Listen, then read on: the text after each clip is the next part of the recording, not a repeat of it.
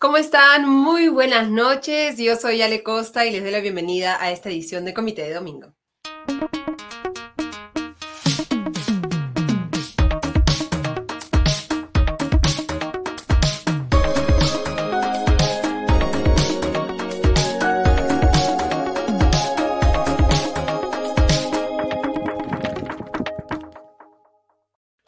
Siempre, vamos a revisar las cinco noticias más importantes de la semana, empezando con el enfrentamiento entre el presidente Pedro Castillo y la fiscal de la Nación, Patricia Benavides, sobre varios temas, especialmente sobre si es que el presidente debía visitar el Ministerio Público o más bien recibir a la fiscal de la Nación en Palacio de Gobierno. Al final, el presidente acudió al eh, Ministerio Público que dijo no mucho, spoiler alert, pero igual lo vamos a comentar. En segundo lugar, tenemos eh, la conversación con la politóloga Paula Tábara respecto a los últimos cambios que ha hecho el presidente Pedro Castillo el viernes por la noche en el gabinete y el cambio que se esperaba que hiciera, pero que al final no se hizo, la permanencia hasta el momento de Aníbal Torres eh, como presidente del Consejo de Ministros. En tercer lugar, vamos a revisar la decisión del Poder Judicial de no dictar eh, detención contra el congresista acusado de violación, Freddy Díaz, y también cómo es que las distintas bancadas del Congreso se han repartido las comisiones. En cuarto lugar, conversaremos con el virólogo e investigador Juan More sobre el avance de la viruela del mono en el país, con más ya de 400 casos. que hemos aprendido desde la última vez que conversamos con eh, Juan en mayo, lo vamos a ver. Y finalmente tendremos el gusto de tener en comité de domingo a Farid Cajat, el internacionalista, para conversar sobre cuáles podrían ser las consecuencias de esta breve visita de la presidenta de la Cámara de Representantes de los Estados Unidos, Nancy Pelosi, a Taiwán durante esta semana. Empecemos entonces con el primer tema, revisando, como ya estamos acostumbrados, cómo van avanzando o retrocediendo las distintas investigaciones fiscales contra el presidente Pedro Castillo. Ya son cinco investigaciones y a partir de esta semana son tres investigaciones fiscales por organización criminal, por el presunto delito de organización criminal contra el presidente Pedro Castillo. El lunes, el Ministerio Público, a través de su cuenta de Twitter, anunció que la fiscal de la Nación, Patricia Benavides, ha, decidido ampliar la investigación que está realizando contra el mandatario por el presunto delito de encubrimiento personal, el caso que surgió por la salida del ex ministro del Interior, Mariano González, para incluir el presunto delito de organización criminal. Además, el Ministerio Público también ha decidido incorporar a la investigación por la presunta comisión del delito de encubrimiento personal al increíblemente aún todavía subsecretario de la presidencia, Beder Camacho, y al ahora ex asesor del gabinete técnico de la presidencia, Eder Vitón, cuya renuncia se oficializó ayer. Todo esto en el marco de la fuga de Bruno Pacheco, ex, ex secretario general perdón, de Palacio de Gobierno. Pacheco, como sabemos, ha declarado a la Fiscalía como parte de su proceso de colaboración eficaz que coordinó su fuga directamente con el presidente Pedro Castillo por teléfono a través del teléfono de Camacho y que fue Beder Camacho quien eh, lo eh, organizó su fuga y lo mantuvo en la clandestinidad. Tanto Castillo como Camacho han negado estas afirmaciones. Ahora que es una eh, investigación por organización criminal, el plazo de la investigación preliminar se ha ampliado de 60 días a 36 meses, así que habrá más tiempo para la Fiscalía de la Nación para investigar este caso en particular. Como sabemos, los otros dos casos donde el presidente está siendo investigado por presunto delito de organización criminal es el caso de Puente Tarata y, y el de los ascensos irregulares en las Fuerzas Armadas. El martes por la mañana, además, se dio el hasta ahora último intento del el reemplazante del exministro Mariano González en el Ministerio del Interior, Willy Huerta, de cambiar a la cabeza de este equipo especial de la policía que apoya a la labor del equipo especial de la Fiscalía liderado por la fiscal Marita Barreto. Willy Huerta se reunió el martes a solicitud del Ministerio del Interior con la fiscal, la fiscal de la Nación, eh, Patricia Benavides, y para hacerle el pedido nuevamente, pero de acuerdo con lo que ha comunicado públicamente la Fiscalía, ellos consideran que el equipo ya está formado como está y que no debería modificarse. En medio de todo esto se dio un, se estaba dando igual un ida y vuelta entre la defensa del mandatario y la fiscal de la Nación, eh, Patricia Benavides, y la fiscalía respecto, como les digo, si el interrogatorio programado debía ser en Palacio o en el Ministerio Público. En medio de esto, en la noche del martes, el presidente asumió una estrategia de ataque directo contra la fiscal de la nación y tuiteó lo siguiente, el pueblo peruano quiere saber por qué el equipo de investigación fiscal del caso de los cuellos blancos del puerto ha sido desmantelado. Notifico a la comunidad internacional de estos hechos tan graves sobre los cuales muchos callan. La respuesta de la fiscal Benavides no tardó mucho y el miércoles dio una entrevista a RPP en la que descartó que se esté desmantelando al equipo fiscal a cargo del caso Los Cuellos Blancos del Puerto y ha dicho que las decisiones de cambio están ajustadas a cuestiones técnicas. Ha repetido varias veces el concepto de que está eh, poniendo orden en la casa, tanto en el caso de los cuellos blancos como en el caso de, que creo que es incluso más delicado que en el tema de los cuellos blancos, que es que haya removido a la fiscal Bersabet Revilla, que estaba a cargo de la investigación contra su propia hermana Emma Benavides por presuntamente haber recibido sobornos a cambio de liberar a investigados por narcotráfico, ser parte de una red de eh, fiscales. Eh, Benavides justificó esta decisión señalando que existe contra Revilla un informe de baja productividad y repitió este concepto de que está poniendo orden en casa. Asimismo, pese a que la decisión ya de por sí de remover a la fiscal que lidera la investigación contra su hermana va a afectar al caso, debido a que la nueva fiscal va a tener que revisar todo lo actuado hasta el momento y esto de todas maneras va a posiblemente demorar la investigación.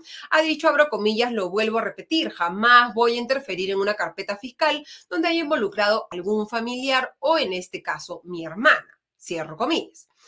Finalmente, en esta entrevista, lo que señaló claramente era que Castillo era quien tenía que asistir a la fiscalía y que no debería ser interrogado en Palacio porque es un no es un testigo en este caso, sino un investigado. Y por lo tanto no se aplica el artículo del Código Penal que señala que las altas autoridades pueden, deben recibir a la Fiscalía en sus oficinas y no necesariamente ir hacia el Ministerio Público.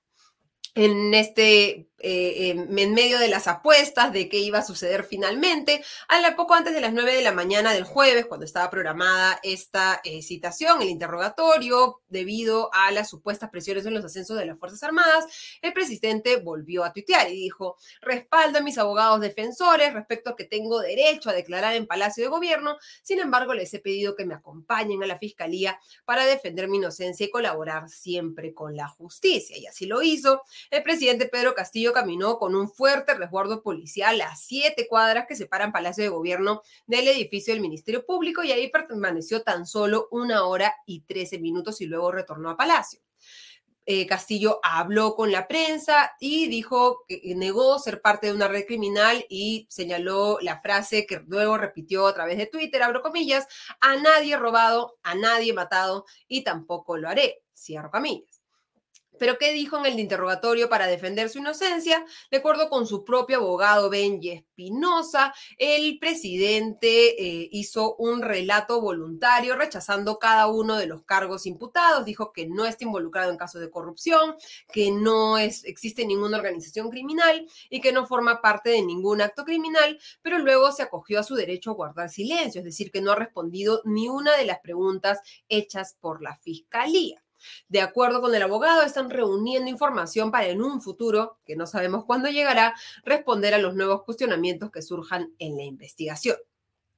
Mientras esto sucede, el, abogado del presidente Benjo Espinosa está impulsando dos nuevos recursos de tutela de derechos en el Poder Judicial que van a tener que ser vistos por el mismo juez que le rechazó su primera tutela de derechos, el eh, juez supremo Juan Carlos Checli, debido a que consideran que hay una serie de vicios en el caso que se esté investigando por delitos de organización criminal y encubrimiento personal en agravio del Estado, el caso de Mariano González vamos a tener que ver el próximo viernes 12 de agosto cuando el juez revise estas solicitudes, si es que continúa la investigación, como sucedió en el caso de la tutela de derechos del caso Puente Tarata, o si más bien se bloquea la investigación por decisión del eh, juez supremo Juan Carlos Cheque.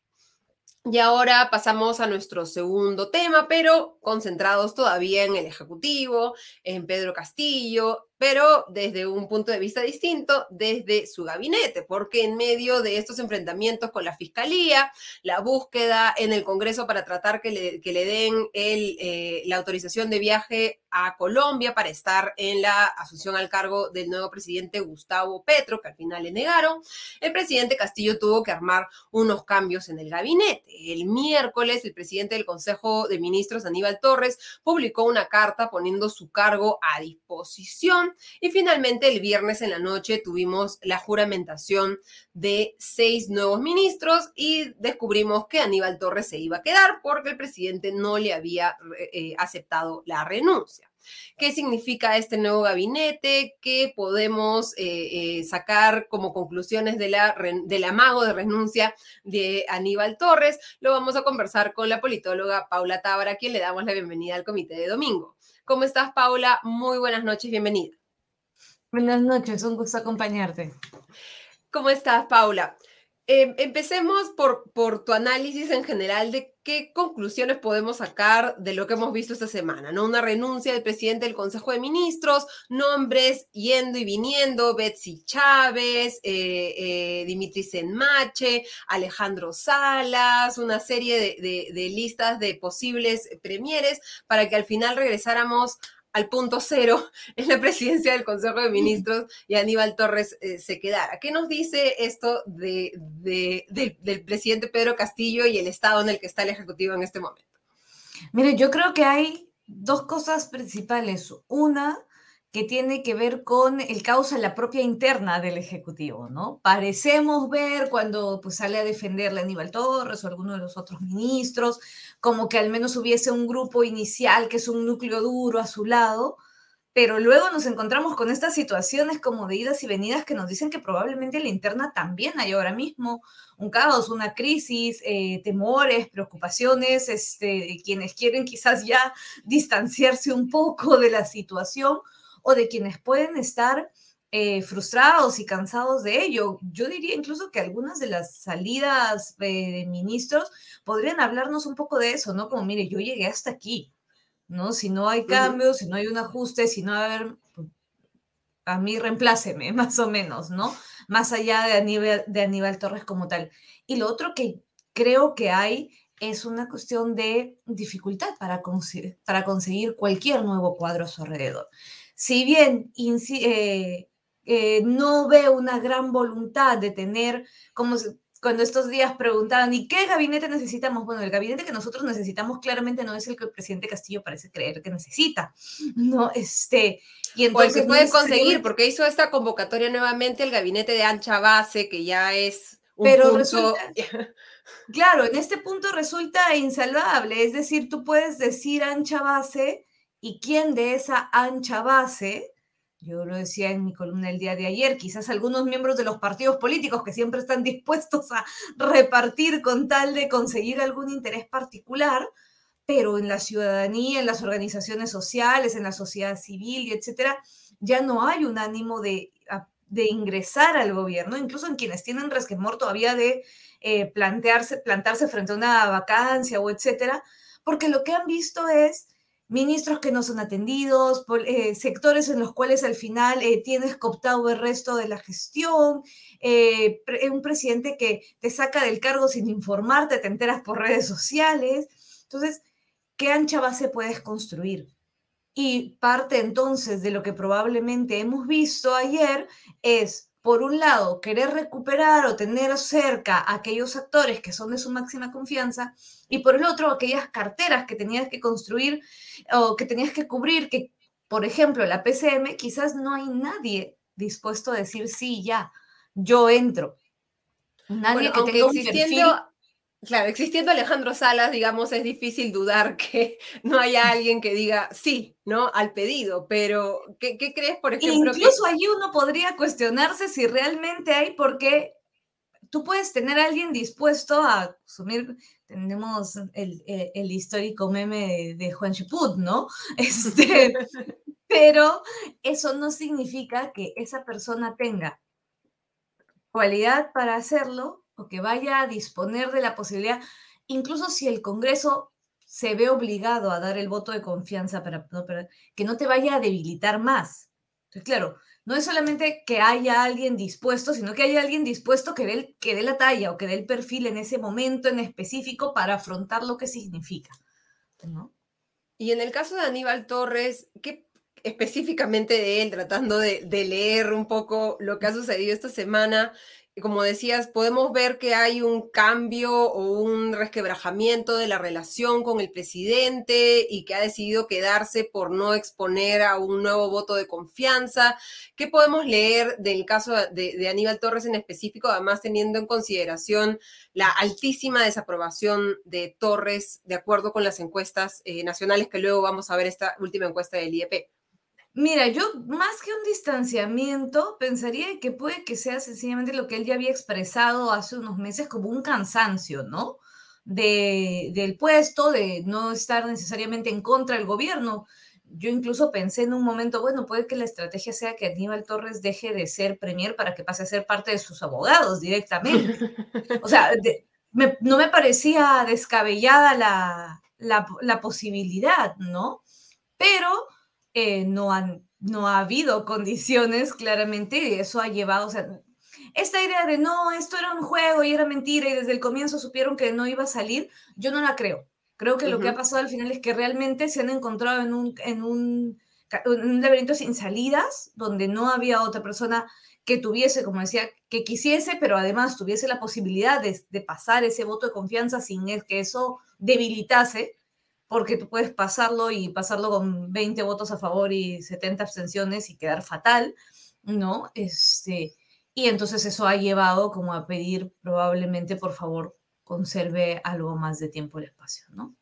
Y, revisando un poco ya en los detalles los cambios, ¿no? Tenemos en economía a Curburneo, sale Oscar Graham, que era visto como mucho, por muchos como una garantía de que algo de, criterio iba a seguir manteniéndose en el Ministerio de Economía y Finanzas, pese a que el MEF había perdido su poder para limitar algunas, eh, eh, algunas eh, decisiones como promovidas, como por ejemplo por Betsy Chávez cuando estaba en el Ministerio de Trabajo. Luego en Relaciones Exteriores tenemos a Miguel Ángel Rodríguez Mackey, que creo que es la sorpresa de cambio de gabinete por el perfil, los antecedentes y la actitud que había tenido hasta ahora con, con el gobierno. En trabajo tenemos a Alejandro Salas, que sale de Cultura, donde lo reemplaza Betsy Chávez, que fue censurada por el Congreso del Ministerio de Trabajo. Eh, en Transportes y Comunicaciones también increíblemente entra Gainer Alvarado, que acaba de ser eh, sindicado por el colaborador, o habría sido sindicado por el colaborador Bruno Pacheco como parte también de esta organización criminal para eh, eh, eh, manipular las licitaciones públicas y utilizar mal el, dinero del Estado. Y en vivienda lo, reemplaza César Paniagua. Estos nuevos ingresos, muchos han considerado que esto es un gabinete de escuderos, un gabinete de defensa. ¿Tú lo ves también así? Yo creo que al menos algunos de los, de los cambios están vinculados a eso, a garantizar personas de confianza cerca y de defensa. Creo que el reingreso de Betsy Chávez va un poco por, en ese sentido, ¿no? Es decir, una persona que fue, mientras fue ministra, fue una defensora acérrima del gobierno y que recuperar su figura probablemente para el presidente Castillo en este contexto es necesario. ¿no? Mantener a General Alvarado, que, ha sido, que recordemos es de los pocos que han sido ministros desde el primer día. Entonces, ya, lo puedo mover de cartera, pero lo mantengo cerca. Y ojo que ahí yo creo que... Y lo pones en transportes y comunicaciones, que es lo muevo, donde está la mira de la corrupción, ¿no? Lo muevo de vivienda, construcciones, sandeamiento, que es el otro, la otra gran pieza de recurso financiero, ¿no? de recurso público, a transportes y comunicaciones. Es decir, le sigo confiando el mismo tipo de sector en términos de obra, licitación, ¿no? Eh, pero así también garantizo su lealtad y su cercanía. Creo que por allí hay eh, eso. Y en, en, el caso de Cancillería, yo vería más bien, y en economía, yo vería lo que comentaba de, puede que haya, no, nos estemos encontrando más bien con figuras que ya no estaban dispuestas a mantener eh, su posición, que siempre fue más neutral, más objetiva, más técnica, en un contexto que se va debilitando.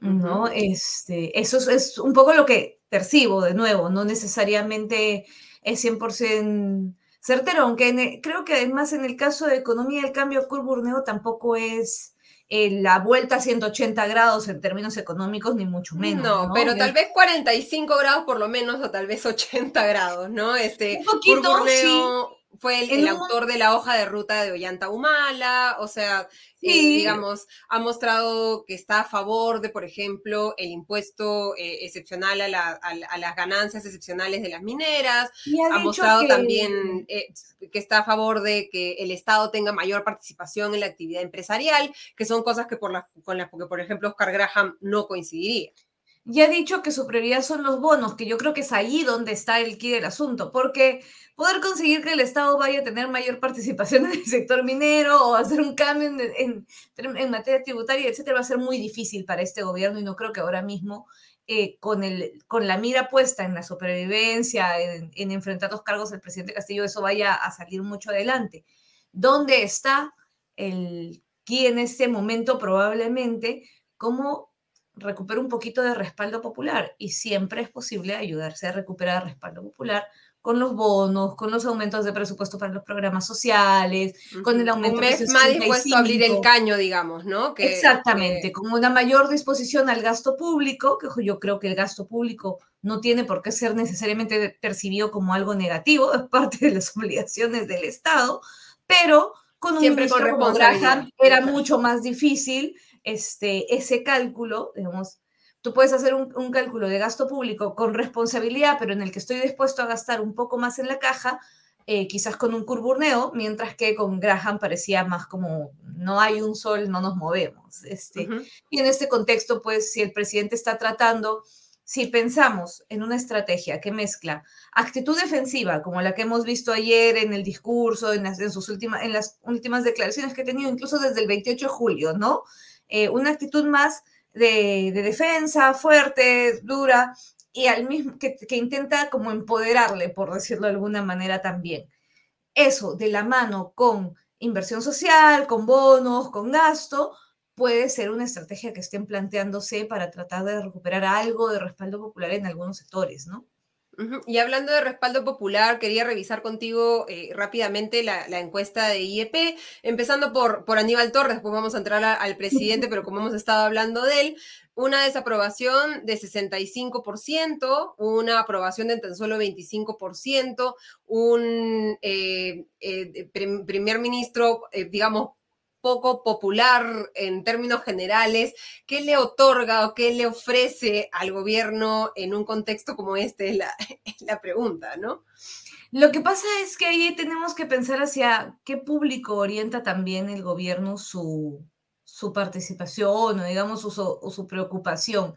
Y si desagregamos esa ficha, nos daremos cuenta que hay zonas donde él no sabe, no opina, no, no este, son mayores. Y entonces, ¿qué, por qué debiese ser prioridad para el gobierno preocuparse porque la figura del premier sea muy importante para un, en un país que precisamente debido a su presidencialismo más bien tiende a fijarse mucho más bien en la figura del presidente.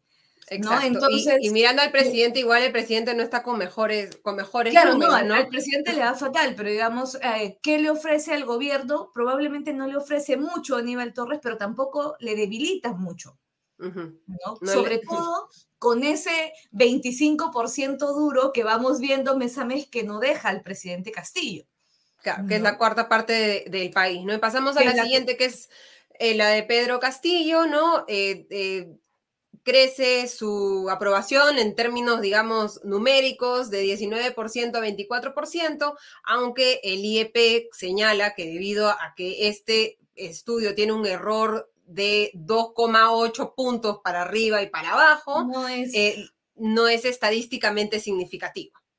Sí, Muchos igual están prendiendo cohetes y están festejando este, este, este avance. Porque siempre se dice que en estadística, en realidad, si tú, extorsionas a la cifra, la cifra te dice lo que quieras, ¿no? Entonces, aquellos que mañana que, bajan el puntaje dicen que no creen en las encuestas, hoy celebran que las encuestas suben en un margen que, como bien ha dicho IEP y como debemos tener siempre en consideración, no es estadísticamente significativo, ¿no?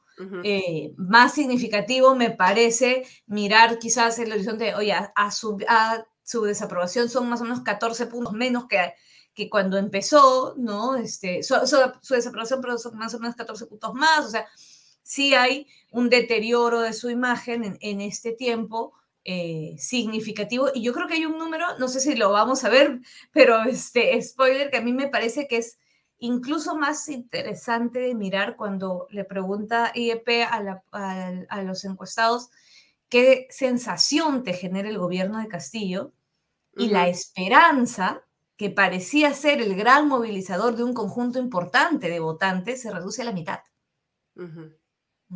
Y más bien se habla de desconfianza e incluso cólera, ¿no? Sí, aparece cólera del 3 al 23%, este, pero no podría decir, bueno, la cólera es más volátil, ¿no? Obviamente ha ido, pero la desesperanza es una sensación que se afianza mucho más en la construcción de, de, tu relación ciudadana con la propia democracia, con la propia idea del gobierno, ¿no? Y esa desesperanza la vamos a ver. Eh, lo, siguiente que te proponía revisar era el tema este de cómo salimos de esto en lo que estamos, ¿no? Y un constante, ahora es 65%, era 67% ah, el, el mes pasado, pide que haya elecciones generales y se elija nuevo presidente y nuevos congresistas un 25% que coincide con la aprobación del presidente, pide que se mantenga como presidente hasta el 2026 y más bien aquellos que consideran que debería ser Dina Boluarte la presidenta o que haya solo elecciones presidenciales y se mantenga el Congreso es un mínimo. Pero creo que lo más interesante es el cuadro siguiente en el que les preguntan si hay un adelanto de elecciones, que es lo que pide el 65%, hay un 47% 30% que considera que la situación seguiría igual y un 17% que considera que la situación sería peor, que superan el 42% de los que todavía mantienen esa esperanza de que un cambio de esta naturaleza pueda llevarnos a, algo mejor, ¿no? Esta desesperanza, ¿cómo salimos de esa desesperanza? Sí, luego si miras además la idea de qué perspectiva cree, con qué perspectiva mira el país para los próximos años, eh, la gente que dice con optimismo también se ha reducido como a la mitad y aquellos que te dicen que más bien tienen desesperanza, desánimo, se han duplicado. Entonces, creo que eso nos remite a una cosa de la que hemos hablado varias veces, no hay salida fácil, no hay salida mágica. Y la población se da cuenta, es decir, contrario a lo que parte de la oposición o el Parlamento quiera intentar vender, como que al día siguiente a un cambio de gobierno todos iría de, la misma, de las mil maravillas, y al contrario de, que, de cuando quieren decir, oye, pero todos los que quieren una salida es porque creen que esto va a estar mejor, lo que nos está mostrando es que no, es que hay un nivel de resignación que nos habla además de una cosa mucho más profunda y estructural. Entonces, no creemos que nuestra política tenga una salida fácil no creemos que nuestros actores políticos vayan a ser realmente capaces de solucionar los problemas en los que estamos, o al menos no los actores que están ahora mismo en la mesa, ¿no? Eh, va de la mano con esa desesperanza y como digo, vuelve sobre un tema mucho más profundo solamente que si nos gusta este gobierno o no, que tiene que ver con cómo está funcionando la política y qué expectativa nos genera eh, el funcionamiento de este gobierno o cualquier gobierno en torno a nuestras situaciones particulares, colectivas y etcétera, ¿no? Y que es la discusión que creo que deberíamos hacer pese a que estamos completamente atacados por los escándalos de la política del día a día. Muchísimas gracias a la politóloga Paula Tarabara por acompañarnos como siempre y por traernos tu interesante perspectiva respecto a la actualidad política. Gracias Paula, hasta la próxima. Muchas gracias, un abrazo.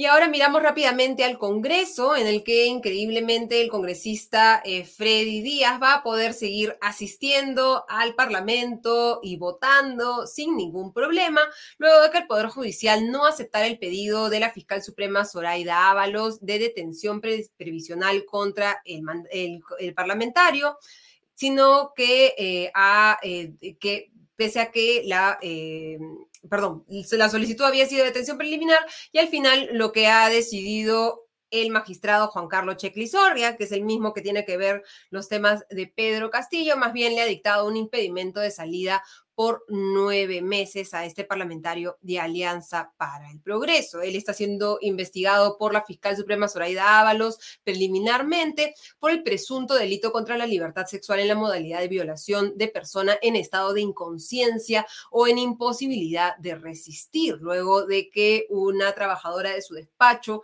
lo haya denunciado por haber abusado sexualmente de ella cuando estaba ella en situación de ebriedad en el propio despacho de Freddy Díaz. La denunciante envió un audio eh, al programa de Juliana Oxenford en ATV que ha dicho, abro estoy convencida de que este sujeto me ha hecho daño, que yo jamás le he consentido nada, ni le he coqueteado, ni le he dado indicios para nada. Quiero dejar en claro que esto que ha pasado no es mi culpa y que yo jamás he consentido al señor nada, entonces esto no es justo y que haya aparecido ahorita tengo miedo, cierro comillas, recordándonos nuevamente lo terrible que es en este país denunciar una violación. Uno tiene miedo y uno tiene que defender que no ha hecho nada para provocar a una persona a violarla en su espacio o presuntamente violarla en su espacio de trabajo. ¿Qué puede hacer el Congreso? La Comisión de Ética le ha abierto una investigación, pero solo podría suspenderlo por 120 días para que sea retirado del Congreso se necesitaría eh, que haya una sentencia penal firme o que esté privado de su libertad, lo cual habría sucedido si se dictaba prisión preventiva en su contra.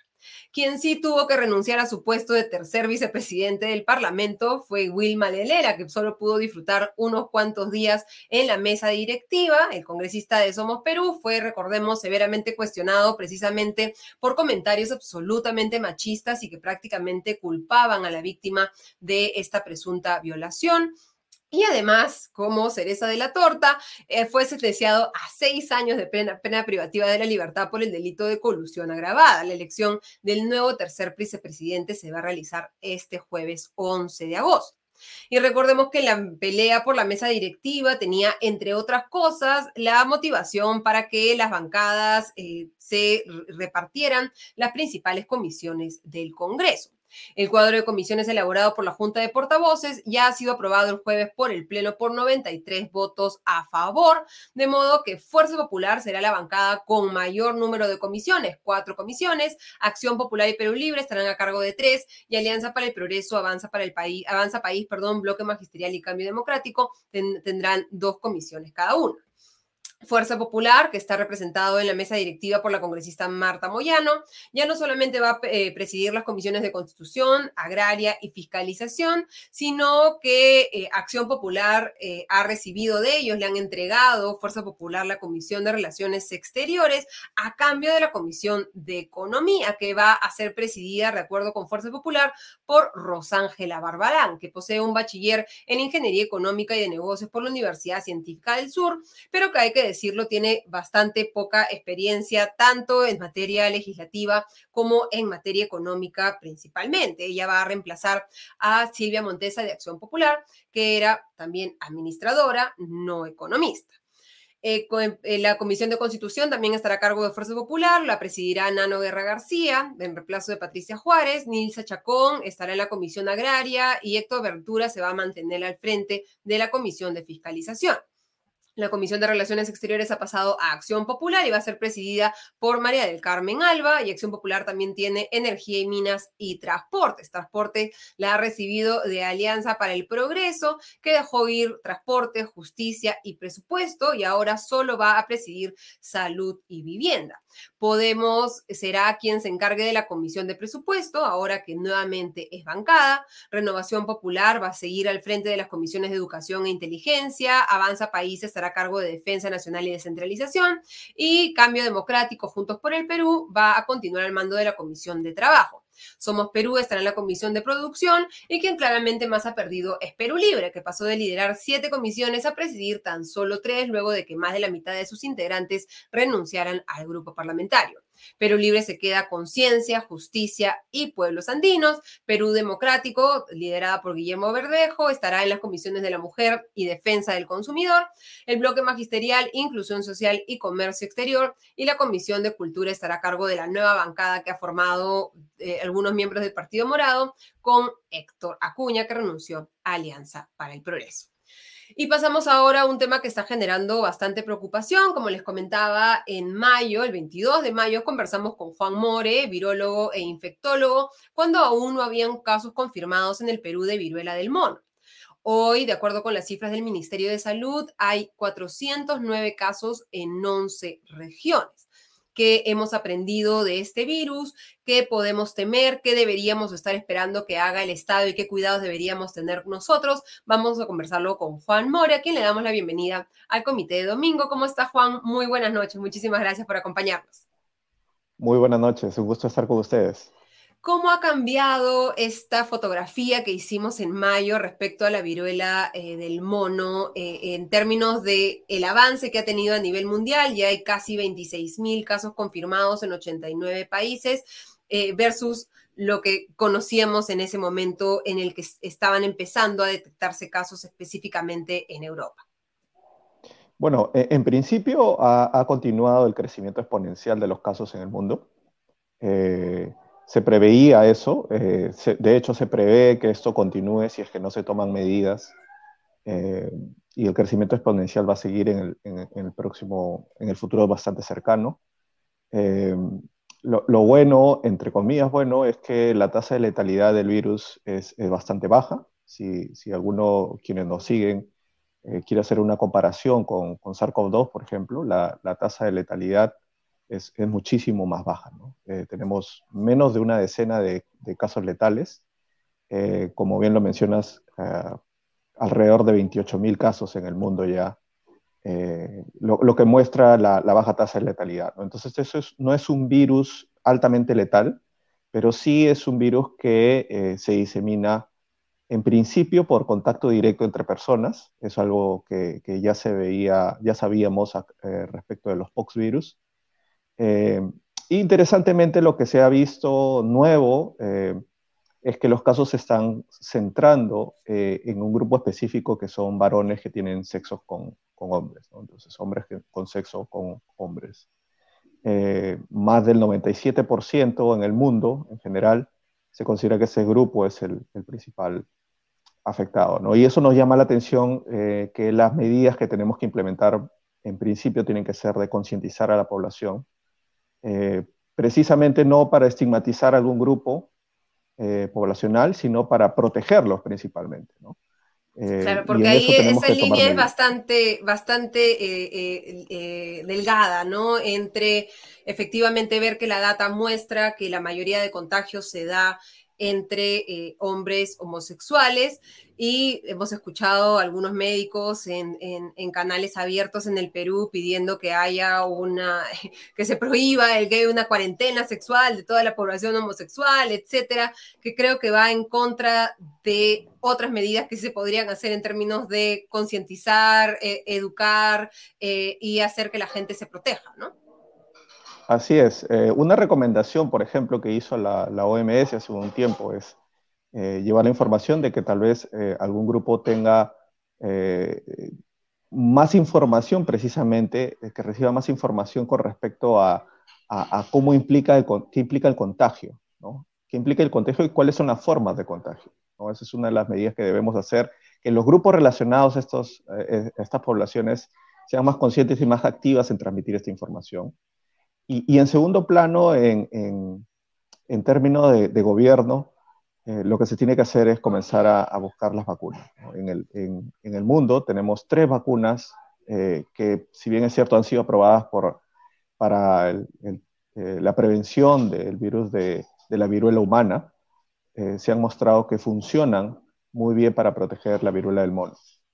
Hay dos licenciadas ya en Estados Unidos, sí, Sí, y el Ministerio de Salud ha dicho que que evalúa desde hace una semana la compra de vacunas, pero la directora de inmunizaciones del MINSA, Marilina Martínez, ha señalado que por el momento el Ministerio de Salud no ha considerado pertinente la adquisición de la vacuna. Ha dicho, el trabajo que se hace es preventivo y focalizado porque los casos no están en todo el país y la mayoría de pacientes sale de alta. ¿Coincides con esta perspectiva del Ministerio de Salud o debido a que ya está identificada, digamos, la población de riesgo, se debería buscar vacunar a esa población de riesgo en específico? Bueno, el hecho de que la mayoría de, los individuos infectados salen de alta no es una razón para no vacunar. Este, eh, ese no es un argumento preciso o, sólido como para no, optar por la vacunación. De hecho, eh, es cierto que a nivel mundial hay, una baja cantidad de vacunas disponibles. Eh, los laboratorios que se encargan de producir estas vacunas son en principio laboratorios bastante pequeños que no se abastecen para producir la cantidad de vacuna.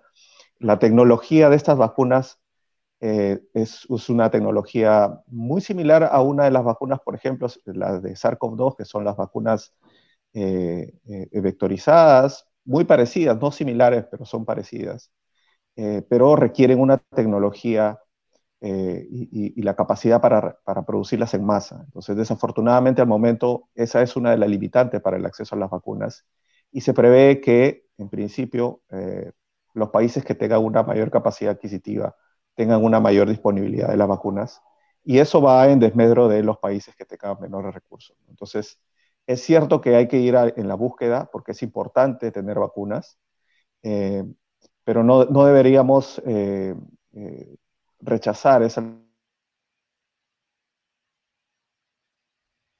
de esta enfermedad.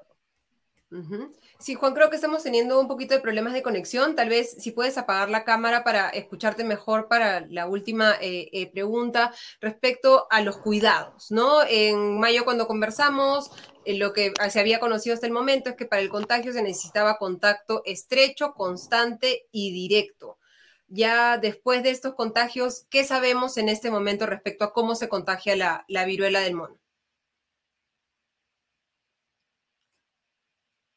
Creo que hemos perdido la conexión lamentablemente con Juan. Le agradecemos que haya estado con nosotros. Creo que la información que nos ha dado es bastante eh, valiosa eh, para eh, que tengamos en cuenta que lo que deberíamos estar pidiendo en este momento es que al menos empiecen a buscar las vacunas contra este virus, aunque hayan los problemas para abastecerse, pero como se dice, no hay peor gestión que la que no se hace.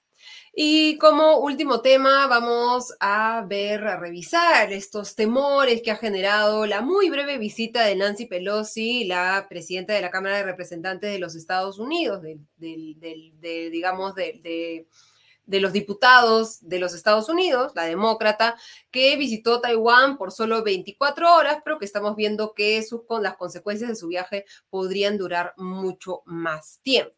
Vamos a conversar sobre este tema con el internacionalista Farid Cajat, a quien le agradecemos que se sume esta noche a Comité de Domingo. ¿Cómo estás, Farid? Muy buenas noches, bienvenido. Bien, gracias, buenas noches. Eh, Pelosi aterrizó el martes por la noche en Taiwán, fue recibida por el ministro de Relaciones Exteriores, Joseph Wu. El miércoles se reunió con la presidenta Tsai Ing-wen se reunió con también, como comentabas en el podcast, escena internacional con activistas de defensa de los derechos humanos y el miércoles continuó su viaje. ¿No? Eh, pero antes de que abandonara Taiwán, el ministro de Exteriores chino Wang Yi ha dicho que su viaje ha sido una completa farsa, viola gravemente la soberanía de su país y ha dicho quien ofenda a China será castigado que son, digamos, palabras que generan bastante temor y nerviosismo. ¿Qué tan asustados deberíamos estar, Farid? Eh, no demasiado. Eh, Perfecto. Digamos, el mundo ha pasado por cosas mucho peores. La Guerra Fría fue bastante peor que lo que vivimos ahora. Y el único momento, en realidad, durante la Guerra Fría en donde hubo un riesgo real de una guerra nuclear fue, si acaso, la crisis de los misiles en Cuba a inicio de los 60. ¿no? habría que recordar que aunque el gobierno, el régimen chino ha intentado depender menos del comercio exterior como fuente de crecimiento, aún no lo consigue y por ende todavía es muy susceptible al efecto de posibles sanciones. Eh, ahora, si llegara a haber una escalada, estamos hablando de una economía que es nueve veces más grande que la rusa. O sea, las implicaciones para el mundo y para el Perú en particular, porque enfrentaría a nuestros dos primeros socios comerciales, serían mayúsculas. Pero por suerte creo que no es probable en el futuro inmediato. Lo que se ha aplicado hasta ahora son sanciones, ¿no? Se va a sancionar a Nancy Pelosi y a sus familiares cercanos, este, eh, lo cual llama la atención, digamos, porque ella es una altísima autoridad de los Estados Unidos, no es sancionar a cualquier persona, es sancionar a la tercera autoridad en ese país y la segunda en la línea de sucesión del presidente Joe Biden después de Kamala Harris, como también comentabas en, en tu podcast estas em, sanciones que se están imponiendo son finalmente la confirmación de este castigo del que hablaba el ministro de Exteriores chino y ya digamos que se dan por contentos o podría haber otras consecuencias más adelante, crees? A ver, eh, las sanciones son parte de la respuesta. La, parte más importante de la respuesta en realidad fue eh, la... La parte más importante Bienvenida, la. Bienvenido a Comité de Domingo. Público, este, bueno, eh, la parte más importante de la respuesta fueron las maniobras militares eh, alrededor de Taiwán. Por ejemplo, por primera vez que se recuerde, China ha lanzado eh, misiles no hacia zonas marítimas contiguas a, a, Taiwán, sino por encima del territorio taiwanés pero en buena medida estas eran, eh, digamos, maniobras para la eventualidad de un bloqueo naval sobre Taiwán más que maniobras para una eventual invasión, aunque tuvo también componentes más agresivos.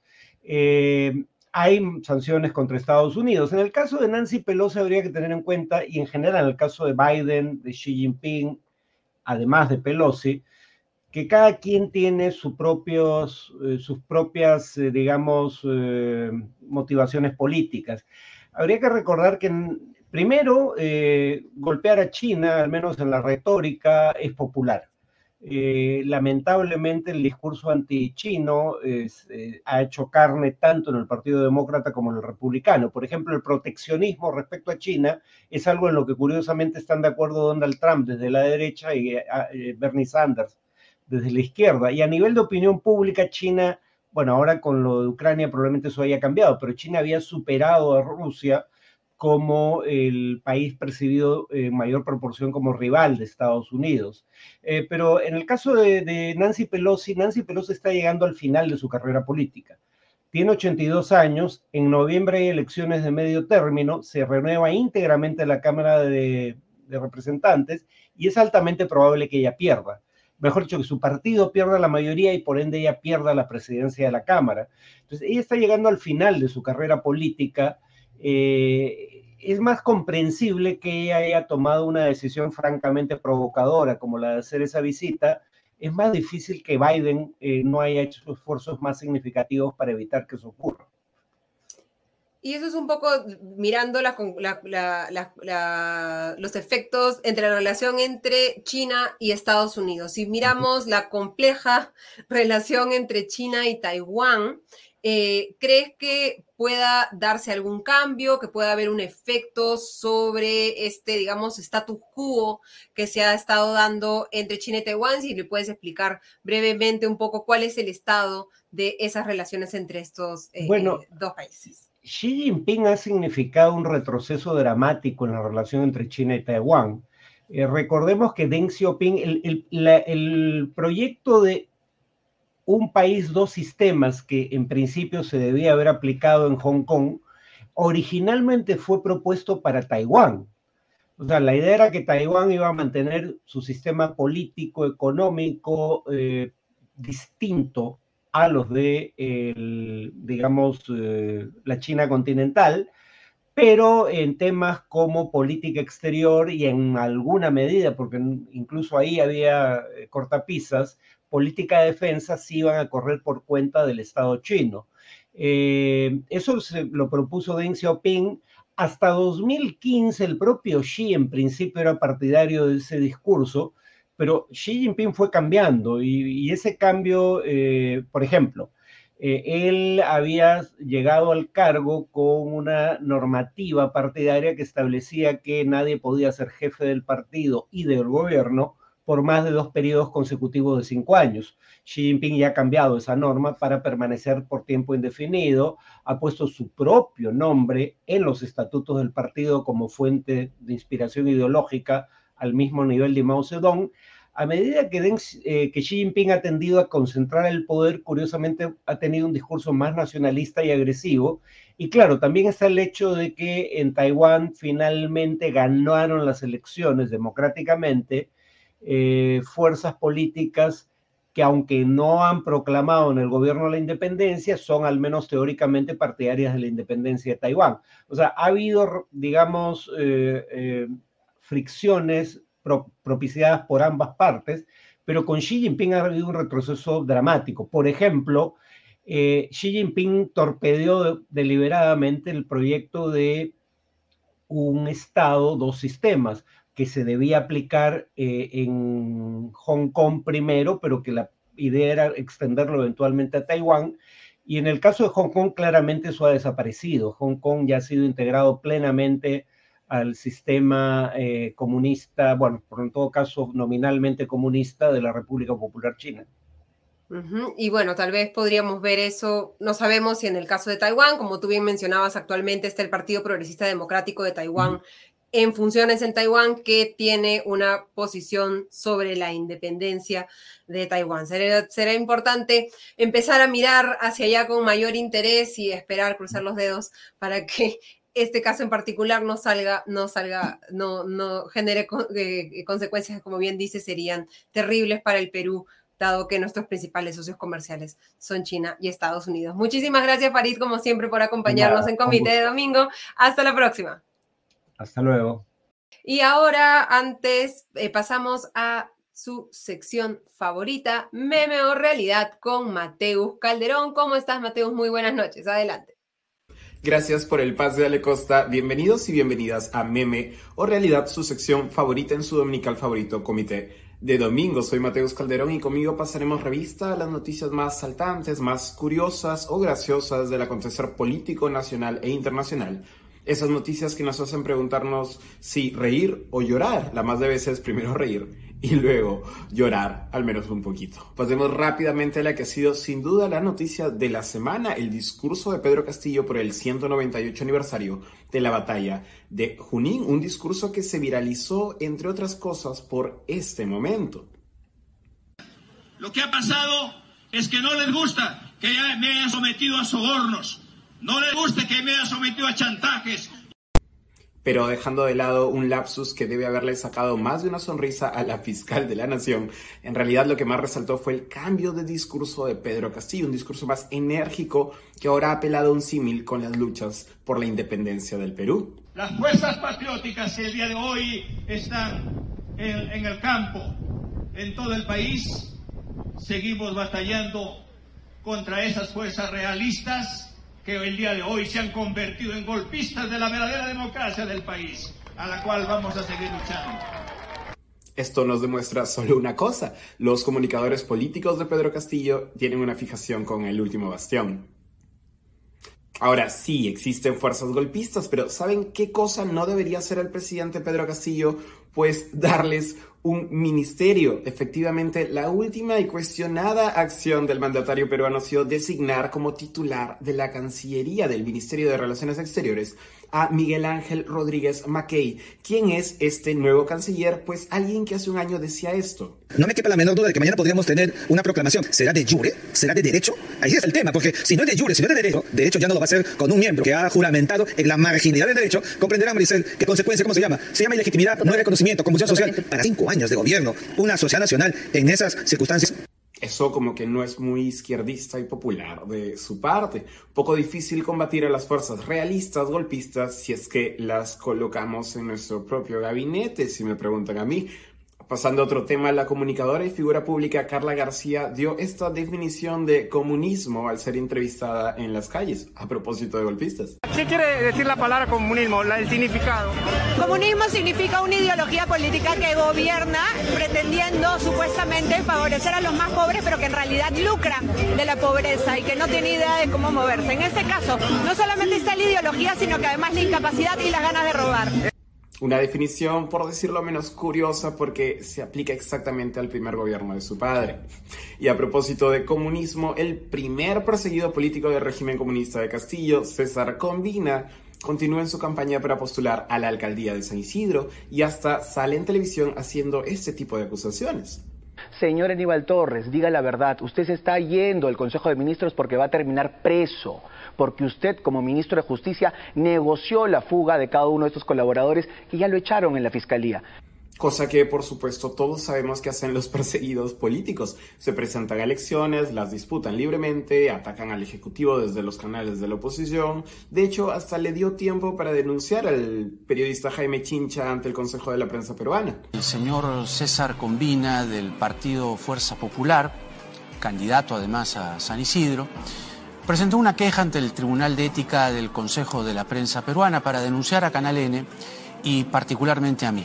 Tremendo perseguido político. Combina postula la alcaldía de San Isidro, donde dicho sabe paso también postula por Avanza País Javier Cipriani Torne, que lleva este curiosísimo lema de campaña. Literalmente no planearemos hacer nada, pero quien se lleva el premio a la frase de campaña más curiosa es probablemente el ex congresista y ex ministro Francesco Petrosi. ¿Y qué campaña tremenda se está mandando Petrosi? Para querernos, para no juzgarnos, para incluirnos, para no discriminarnos, ¿Qué onda con la música interestelar de fondo para un mensaje político? Ni siquiera es broma, de verdad es la banda sonora de Interestelar. Ahora, para terminar, en la sección ¿Es cristiano o simplemente fan de un dios castigador? La influencer Annette Acosta, autodenominada como provida y cristiana, al menos en las redes sociales, se viralizó esta semana después de un tuit en el que, a propósito de la triste muerte de un actor nacional, nos recordaba que, pues, los suicidas no van al cielo. Un buen momento para recordar que, a pesar de esa voz muy dentro nuestro que nos dice que publiquemos, no tenemos por qué publicar en Twitter todo lo que se nos pase por la cabeza. Hay oportunidades donde lo mejor es simplemente cerrar la boca. Eso ha sido todo por hoy. Volveremos el próximo domingo con más de vuelta contigo, Ale Costa. Esto ha sido Memio Realidad. Muchísimas gracias, Mateus, como siempre. Y ahora es el turno de conversar con Diego Salazar, Salazar perdón, en nuestra sección en tiempo real sobre qué está sucediendo en los dominicales. ¿Cómo estás, Diego? Muy buenas noches. ¿Qué tal, Ale? ¿Cómo estás? Buenas noches. ¿Cómo ha estado el menú hoy día? ¿Cargado o, le ha faltado, le ha faltado este, sal y pimienta? La verdad que, la verdad que ha estado misio. le ha eh, faltado presas. Sí, como te imaginarás, pues se ha comentado sobre todo los lapsus del presidente y este paso a la ofensiva en ese mensaje que dio hace unos días, luego de, que no, no pudiera concretar un verdadero cambio ministerial. Se ha, se, ha comentado el lapsus en el que confiesa, pero no confiesa, que se dejó sojuzgar por la, por la corrupción. Y que ya quienes redactan los discursos presidenciales deberían ver que la doble negación no es la forma más sencilla de, redactar un discurso, ¿no? Porque a cualquiera se le escapa un no, pero este, en el caso del presidente es más grave, ¿no?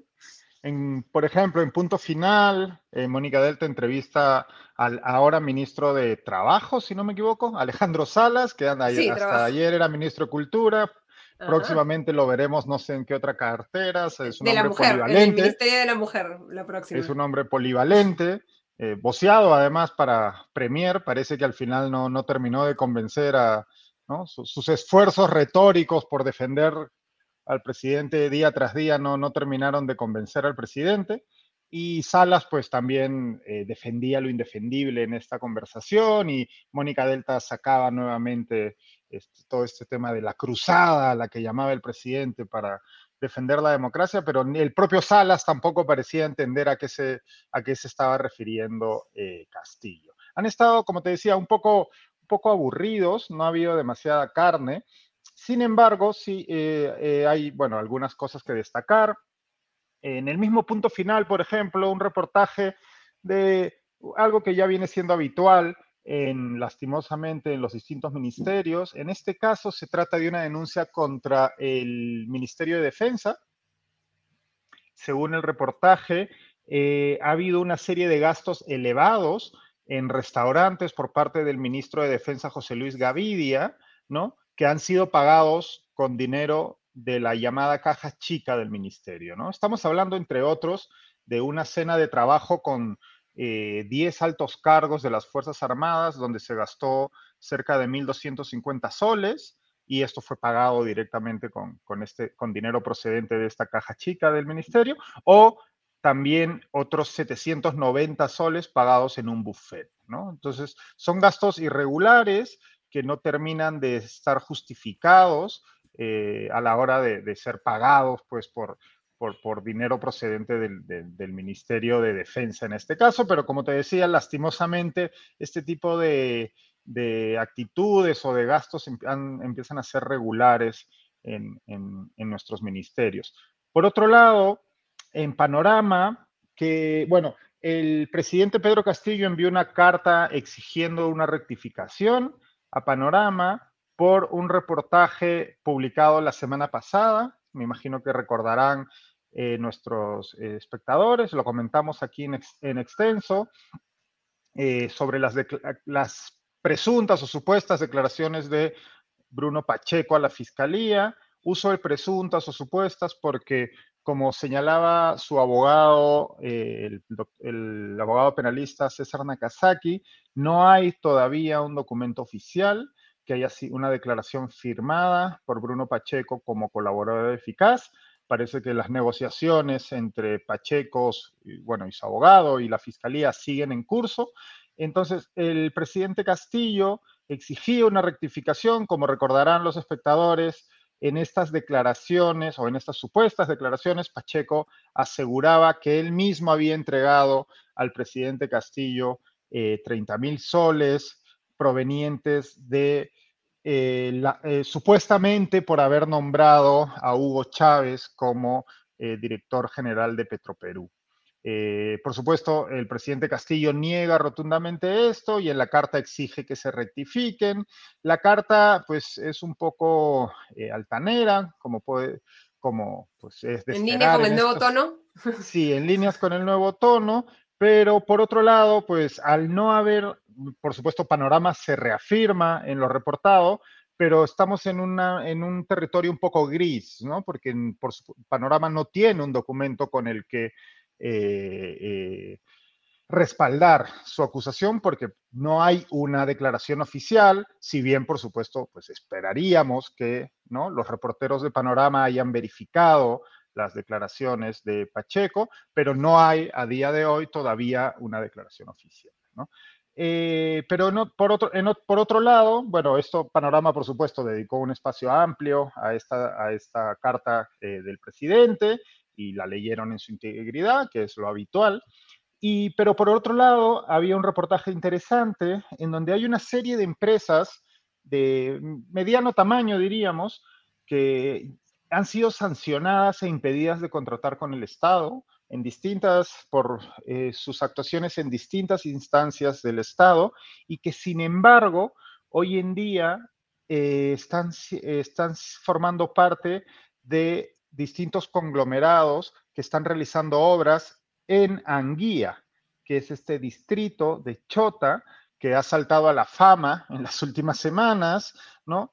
Porque, bueno, es la localidad donde reside buena parte de la familia del presidente Castillo, es la localidad donde la cuñada del presidente fue grabada prometiendo obras y donde el alcalde de este distrito también ha sido, es considerado un aliado del presidente, ¿no? Y que además se encuentra bajo investigación por una serie de irregularidades, ¿no? Entonces hay una serie... Nenín Medina Guerrero, ¿no? Recordemos en esta municipalidad también ha trabajado la, hermana del esposo del presidente, Jennifer Paredes. Entonces hay una serie de empresas que eh, están pues sancionadas, que no deberían contratar con el Estado y sin embargo están formando parte de eh, conglomerados que sí están realizando obras en este distrito. Esto es una investigación en curso, supongo que sabremos más al respecto en las próximas semanas.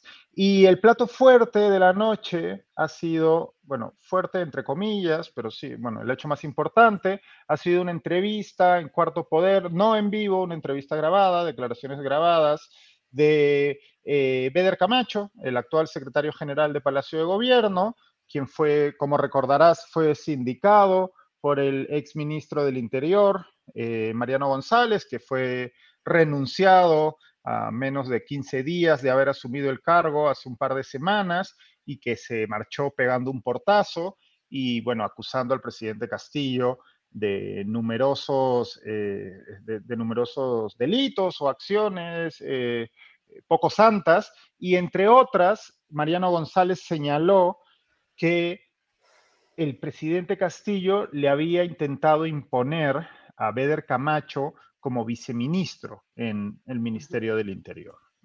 Hoy, en esta entrevista con Cuarto Poder, Beder Camacho niega rotundamente esto, dice que el presidente Castillo no tuvo nada que ver y que fue el propio exministro Mariano González quien le solicitó su currículum para ver si lo ubicaba como viceministro, ¿no? Bueno, aquí tenemos un caso clásico de él dijo contra él dijo, ¿no? No, no, a menos que alguno de ellos tenga, una, tenga evidencia, pues no, me, imagino que la fiscalía, que, hay, que entendemos que ha, convocado tanto a González como a Camacho eh, en medio de, sus investigaciones, estará intentando respaldar sus dichos. Por otro lado, eh, también, como recordarás, en los últimos días se estuvo especulando respecto a la posibilidad de que Camacho eh, se entregara a la justicia o se convirtiera en colaborador eficaz y él ha descartado de plano esta posibilidad. Él dice que no ha hecho nada indebido, que no tiene nada que temer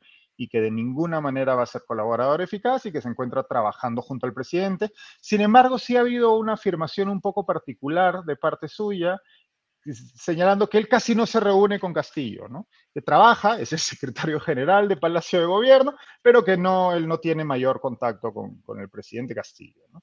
Eh, ese ha sido, bueno, el plato fuerte, entre comillas, ha sido quizás lo más relevante que ha ocurrido esta noche en los dominicales. Como te digo, no, no hemos tenido demasiada carne, no ha habido demasiado, eh, demasiadas revelaciones relevantes.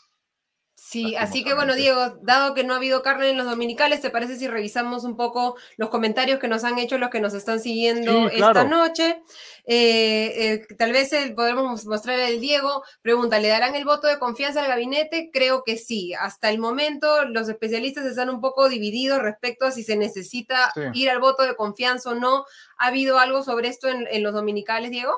No lo he visto, no. Eh, no, no he visto al respecto. Yo entiendo que al no haber habido un cambio de primer ministro no, y el presidente no, no, no aceptó la renuncia del premier, pues no hace falta un voto de confianza, ¿no? Que además puso su cargo a disposición, hay que recordar el wording. sí, no es una renuncia, no fue una renuncia irrevocable, no fue una renuncia irrevocable, fue puso su cargo a disposición. Entonces, me parece que eso no califica como una crisis de gabinete y por ende, pues no, no, no hay necesidad. Sencillamente ha habido tres cambios de ficha, ¿no? Con la salida de, del ministro de Relaciones Exteriores, el cambio en el Ministerio de Cultura y de trabajo y se me escapa otro ministerio en economía. donde y economía, perdón. Sí. en, en economía, el, gran cambio que debe tener bastante preocupados eh, algunos.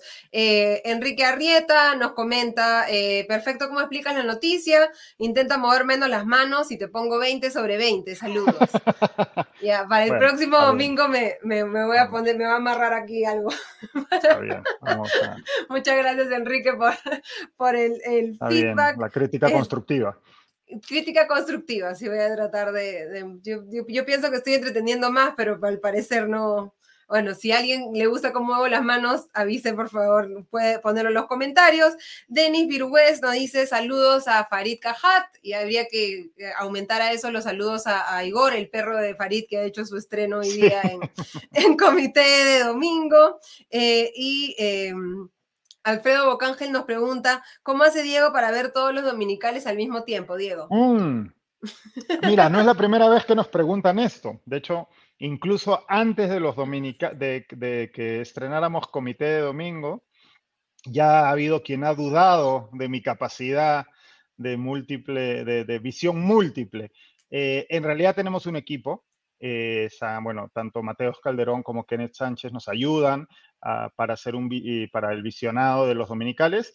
Y sin embargo, yo veo más de uno. Lo que, lo que hago es tengo distintas pantallas abiertas y voy cambiándolos constantemente.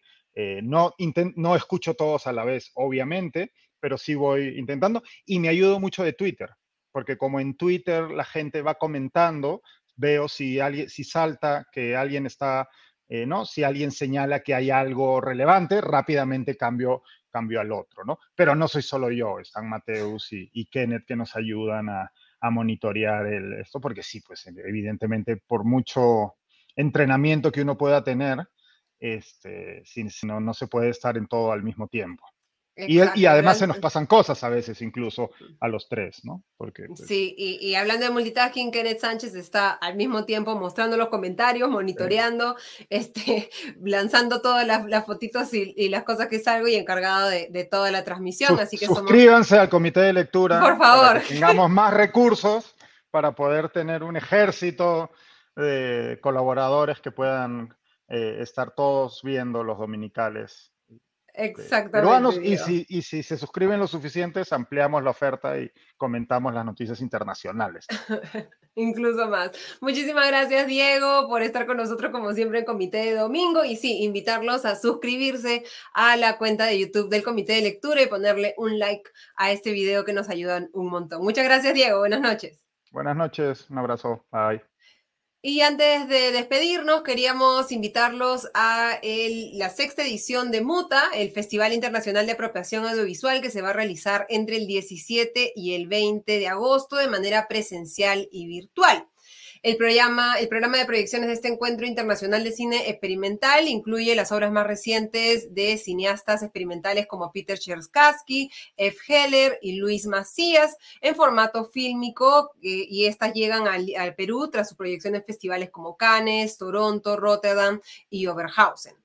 Además, esta edición le va a dar especial énfasis al cine expandido y los cineastas Luis Macías y Azucena Lozana van a manipular proyectores de Super 8 y 16 milímetros para crear obras visuales musicalizadas en vivo a manera de performance lumínica y sensorial, donde eh, las sedes de las proyecciones serán el Centro Cultural de España del 17 al 20 de agosto, Caja Negra del 18 al 19 de agosto, el Centro Cultural de la Pontificia Universidad Católica del Perú el 20 de agosto, esta proyección en 35 mililitros, y en Cine en Cusco el 19 de agosto. La mayoría de proyecciones son gratuitas. Pueden encontrar todo el programa de proyecciones, actividades formativas, talleres y exposiciones en el Facebook del festival, que es Muta Oficial, M-U-T-A Oficial, y en el Instagram Muta-Festival o en su página web mutafestival.com. Si les gusta el cine experimental, esta es, no se lo pueden perder.